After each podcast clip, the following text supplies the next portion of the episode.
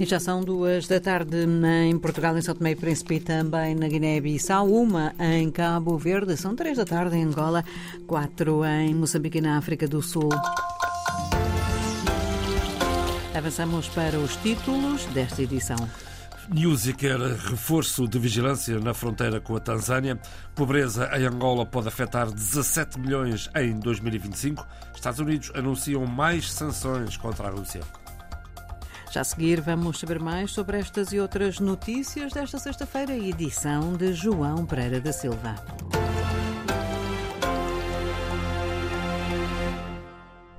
O ministro português dos Negócios Estrangeiros afirmou ter dado como exemplo ontem, num encontro com homólogos do G20, o projeto de Portugal com Cabo Verde sobre a dívida externa paga em investimento verde. Nós pensamos que podemos dar um contributo, por exemplo, para as discussões sobre a reforma da arquitetura internacional em matéria de clima e dívida. Iniciamos com Cabo Verde um processo que julgamos inovador e útil possivelmente um modelo para outras partes do mundo em que a dívida de Cabo Verde vai sendo abatida de acordo com os investimentos que Cabo Verde vai fazendo em matéria de transição verde. João Gomes Cravinho reforçou também a importância de trabalhar esta temática global. Dessa maneira, nós conseguimos, eh, com Cabo Verde, trabalhar a temática, que é uma temática global, é uma temática muito importante para muitos países, de resolução do seu problema de dívida, ao mesmo tempo que criamos espaço fiscal para a questão dos investimentos necessários para as alterações climáticas. Eh, este é um balanço sobre o segundo e último dia de reuniões do G20 na cidade brasileira do Rio de Janeiro, em que participaram João Cravinho e também outros ministros dos negócios estrangeiros, eh, eh, para além do grupo G20, a convite do Brasil. Com o objetivo de impedir que grupos armados entrem em Moçambique, o presidente Filipe Nunes ordenou o reforço das ações de patrulha ao longo da fronteira com a Tanzânia. Orfeu de Lisboa. Foi num contacto com as tropas da Guarda Fronteira no distrito de Moeda, em Cabo Delgado, que Filipe News exigiu maior controlo da linha de fronteira. É esta que vigia a nossa fronteira e neste caso concreto com a República Unida da Tanzânia, onde tem sido a via por onde os terroristas tentam usar. Encontram dificuldades por causa do vosso trabalho, mas sempre há alguns que conseguem escapar. Filipe Nunes exigiu por isso firmeza na atuação desta força.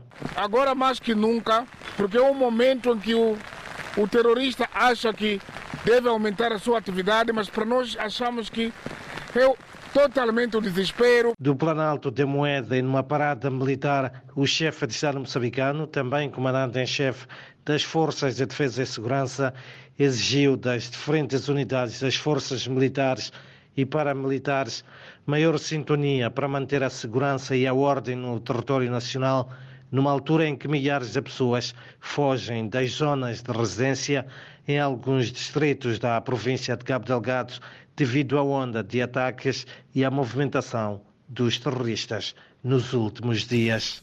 Populares isolados devido à subida do caudal de rios em alguns distritos de Cabo Delgado temem agora novos ataques rebeldes face à nova onda de violência armada registrada nestas últimas semanas. Isto porque não há circulação de viaturas no rio Messalo por estar cheio e, por isso, intransitável. A situação está a limitar o acesso a aldeias no interior da província, servidas por algumas vias principais. Em algumas regiões, as comunidades têm acesso a uma única via, têm apenas acesso a uma única via, cuja circulação uh, de algumas viaturas está condicionada face à temporada da chuva. Entretanto, mais de 9 mil pessoas estão refugiadas na sede do distrito de Chiur, que na semana passada foi alvo de um ataque terrorista. Os números foram confirmados pelo administrador do distrito. Nós, como estratégia, optamos por ocupar, ao nível dos centros de reassentamento, aquelas casas que, tendo estado ocupadas pelos seus respectivos habitantes, nós optamos por levar uma parte dessas famílias para essas casas.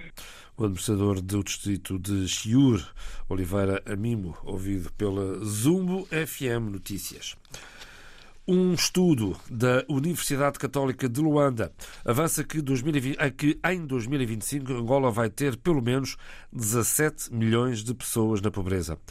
O estudo lamenta que, passados 20 anos de paz, não se tenha verificado transformações significativas nas estruturas económicas e sociais de Angola. Correspondente José Silva. O relatório do Centro de Estudos e Investigação Científica da Universidade Católica de Angola indica que não foram cumpridas as expectativas criadas após o fim da Guerra Civil em 2002 de que o país iria diversificar a sua economia e transformar o crescimento econômico em bem-estar da população. Pelo contrário, segundo o documento, quase metade dos angolanos vive em situação de pobreza. O SEIC estima que a taxa de pobreza monetária em Angola possa estar com os efeitos da recessão econômica e da deficiente distribuição do rendimento no país entre os 45% e os 46%. Ambas as partes envolvidas na guerra civil no Sudão cometeram abusos que podem agora ser considerados crimes de guerra. A consideração é do Alto Comissariado das Nações Unidas para os Direitos Humanos, Lia Montes. Ataques a zonas civis, como hospitais, mercados e até campos de deslocados. São ataques que marcam o conflito que dura há 10 meses entre as forças regulares do exército sudanês e os paramilitares das forças de apoio rápido. As Nações Unidas confirmam hoje que o que acontece no Sudão são algumas vezes crimes de guerra. Já morreram milhares de pessoas, mais de 6 milhões foram forçadas a fugir das suas casas. É significativo que o Sudão se tenha tornado no maior campo de deslocados do mundo. No Darfur Ocidental, as forças de apoio rápido estão envolvidas também em limpezas étnicas, mas afirmam que irão punir quem as praticou tal como o Exército já disse. É comum igualmente que a população seja usada como escudo humano. O murro na mesa, hoje dado pelas Nações Unidas, é explicado num relatório que cobre o período de tempo compreendido entre abril e dezembro do ano passado.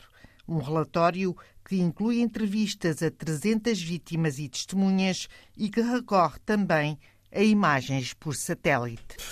As Nações Unidas eh, reafirmam que estão a ser cometidos crimes de guerra no Sudão, por ambas as partes. 16 dos 19 candidatos às eleições presidenciais no Senegal e também o coletivo que agrupa uma dezena de organizações da sociedade civil rejeitaram esta manhã participar no diálogo nacional proposto ontem pelo presidente Macky Sall. Macky Sall anunciou, nessa altura, que acata a decisão do Tribunal Constitucional. Ora, a estabilidade no Senegal é essencial, uma vez que se espera para breve a entrada, no país de, a entrada do país numa nova fase que exige estabilidade. É o que lembra o professor Omar Jaló. Salientou também a questão de que hoje o Senegal vai ser um país produtor de petróleo e de gás, de ouro e tantos outros minerais. Portanto, é tempo para que o país esteja estável, para que estes recursos naturais do país possam servir à nação senegalesa e não a interesses outras a não ser os interesses do povo senegalês. O professor Omar Jaló, da Universidade de Dakar, ouvido pelo jornalista João Costa Dias. O primeiro representante permanente de Cabo Verde junto da União Africana é hoje empossado na cidade da Praia. Domingos Mascarenhas, diplomata de carreira, assume o lugar de embaixador cabo-verdiano na Etiópia e também, em simultâneo, representante permanente junto da União Africana em Addis Abeba. Domingos Dias Pereira Mascarenhas já foi secretário de Estado dos Negócios Estrangeiros, também embaixador de Cabo Verde em Angola e no Brasil. Esta nota ainda, o presidente dos Estados Unidos confirma hoje uma série de novas sanções à Rússia. Joe Biden explica que o objetivo é assegurar que Vladimir Putin paga um preço ainda mais elevado pela agressão à Ucrânia e pela repressão dentro da própria Rússia. Biden anunciou centenas de novas sanções dirigidas a indivíduos ligados à prisão de Alexei Navalny, à máquina de guerra russa e a entidades que ajudam Moscovo a contornar as sanções já em vigor.